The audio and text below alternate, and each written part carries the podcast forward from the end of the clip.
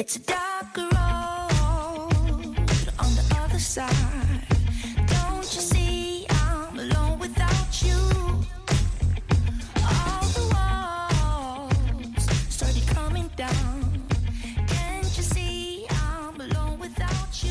Hello hello et bienvenue dans l'épisode 2 de la mini-série Les 5 fondamentaux du marketing qui vont t'aider à réussir dans ton business. Je suis avec Laura.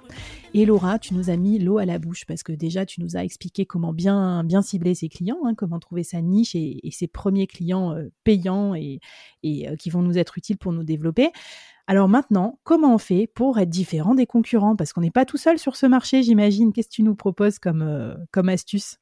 Alors, la différenciation, euh, ou comme le dirait mon ami Louis Grenier, la radical differentiation, donc euh, pour être vraiment très, très, très différenciant, euh, il faut, euh, d'abord, il faut être convaincu qu'on en a besoin.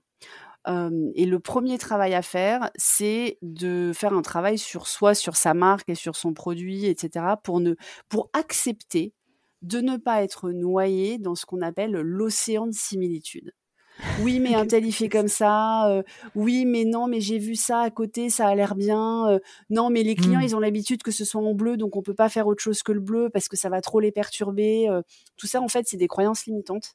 C'est dans la tête. Mm. Et si on a fait le bon travail du minimum viable market, alors c'est pas grave qu'il y en ait qui nous aiment pas. Parce que le gros avantage de la niche dont on parlait à l'épisode précédent, c'est qu'en fait, tu peux te dire que oui, il y a des gens qui ne m'achèteront pas. Et à partir du moment où tu assumes le fait qu'il y a des gens qui t'achèteront pas, tu peux commencer à vraiment te positionner pour ceux tu as vraiment envie de résoudre Mm. les problèmes quoi. Donc en fait, tu ne peux pas commencer à faire un positionnement différenciant si tu n'as pas fait le travail du minimum viable market. On, on s- on se dit qu'il y a des gens à qui on ne plaira pas. Et Mm. ça tout de suite, ça libère plein de choses. plus, je ne te vois plus.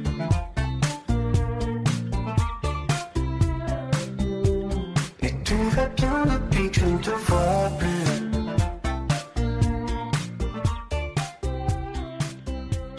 Qu'est-ce qui va faire que je vais être différenciant?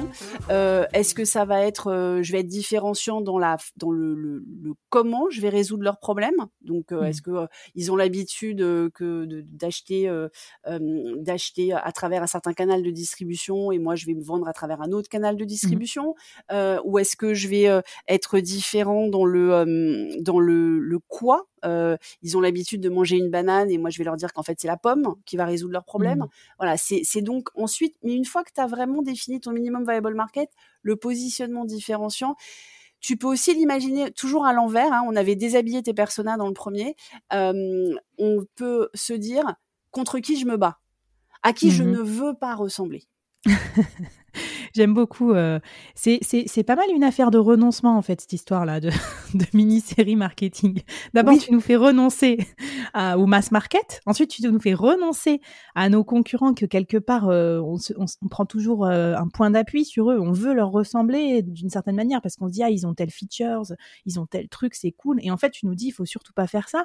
Est-ce que tu as des exemples peut-être de de marques vraiment euh, différentes ou différenciées ou qui ont un positionnement atypique qui pourraient nous inspirer Euh, Louis Grenier, on le mettra dans les ressources du, du podcast et dans la newsletter du podcast.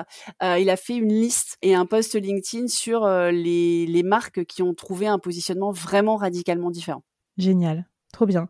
Est-ce que tu peux nous donner un défi pour qu'on continue à, à déshabiller notre, notre strat marketing et qu'on trouve notre vraie Pour différenciation trouver ta, ta différenciation, euh, il y a une seule personne qui peut te répondre, c'est ton client. Mhm. Donc le challenge que je te lance euh, sur cet épisode, c'est d'aller parler à cinq clients parce qu'en fait normalement 5 ça suffit. Ça sert à Mhm. rien d'aller. Tu pourras en interviewer 100, mais en fait tu vas apprendre que 20% de plus hein, euh, pour leur demander quel était leur problème avant d'utiliser ton produit et ton service ou ton service, quelles alternatives ils ont regardé Mmh, et du coup pourquoi ils t'ont choisi toi? Trop bien. Et attention, je parle bien d'alternatives. C'est-à-dire pas pas. que de concurrents. C'est-à-dire que, euh, et on en parlera dans un des épisodes euh, futurs euh, sur ces fondamentaux du marketing, mais euh, par exemple, une des alternatives à prendre un sparring partner de dirigeant pour, euh, pour prendre, Mhm. c'est en fait de ne rien faire.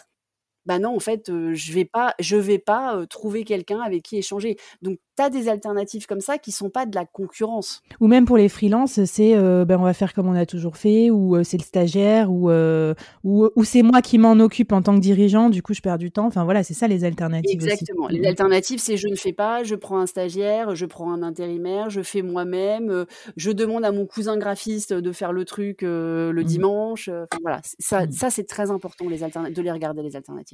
Et en tout cas, euh, je trouve ça super important de se différencier, même en interne aussi. Euh, je sais pas si vous êtes manager d'une équipe, euh, d'une direction et tout. C'est des travaux qu'on fait des fois dans le cadre du coaching d'équipe. C'est de se poser aussi la question euh, quel est le positionnement de son équipe, qu'est-ce qu'elle apporte à l'organisation, en quoi elle est différente aussi des autres équipes. Donc voilà, ça marche pour tout ça. merci. Peut-être même aussi pour la marque perso. Et ça m'envoie vers ma troisième question pour toi, Laura. Il y a longtemps, quand j'étais en école de commerce, moi, je suis pas allée beaucoup sur les bancs de l'école, hein, désolée. Euh, J'avais beaucoup de choses à faire, comme des soirées et tout, mais quand même, je me rappelle de, du marketing, comme on l'enseignait, quoi, tu vois, avec les P, euh, etc. Et puis le, le fait que la marque, c'était un vrai concept, il y avait des fondamentaux de marque et tout à maîtriser. Je me demande aujourd'hui, qu'est-ce qu'il faut maîtriser comme fondamentaux pour bien asseoir sa marque? Et donc, euh, ben, je te propose qu'on en parle dans l'épisode 3. Parfait, à tout de suite.